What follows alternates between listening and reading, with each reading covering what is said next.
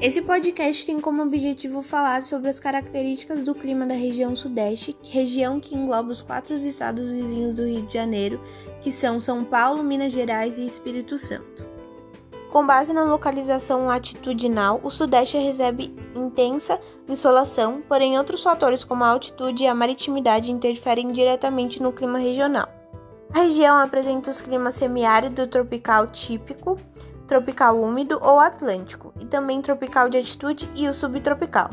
A parte litorânea recebe a influência do oceano, assim, o território do Espírito Santo apresenta o clima tropical, cuja classificação segundo Köppen é de estação seca de inverno, que significa que as chuvas se concentram no verão e a temperatura média anual é de 22 graus.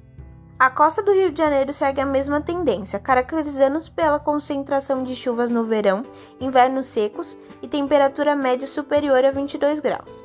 O litoral paulista, por sua vez, apresenta clima tropical superior, úmido, na estreita faixa litorânea e encosta da Serra do Mar, com temperaturas que oscilam.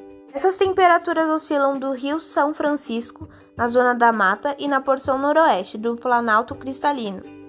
As temperaturas médias anuais nesse tipo climático variam entre 22 graus e 23 graus. As chuvas se encontram no verão e os invernos são secos. Os maiores índices pluviométricos são registrados na porção sul do território desse estado, podendo variar entre 1.300 e 1.400 milímetros, e na região norte entre 700 e 900 milímetros. O segundo tipo climático, denominado verão temperado, ocorre nas porções mais elevadas, como nas serras da Canastra, da Mantiqueira e do Espinhaço, com temperaturas médias anuais que oscilam entre 17 e 20 graus. No norte de Minas Gerais, a escassez de chuvas e as elevadas temperaturas caracterizam o clima semiárido. Municípios localizados neste tipo de clima indicam sérios índices de desertificação, situação que reduz significativamente a produtividade local.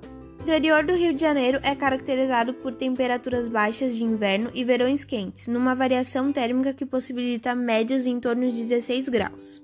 No noroeste de São Paulo, as temperaturas médias anuais são bem mais elevadas do que nas regiões planálticas. E no interior de São Paulo, o inverno pode ser bem rigoroso, como em Campos do Jordão. Atuação da massa polar atlântica nos centros de intensa atividade industrial no Sudeste favorece a inversão térmica.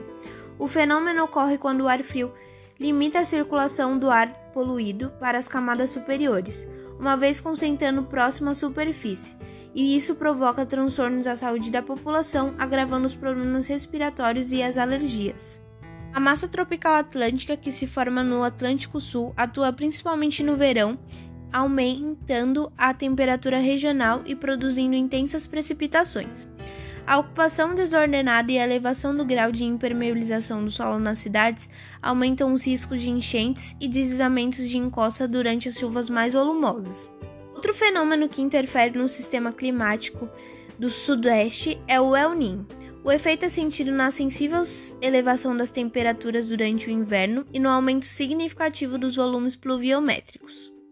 Pode acontecer também um fenômeno conhecido como laninha, que é provocado pelo resfriamento das águas do Pacífico, da estiagem e da redução da temperatura.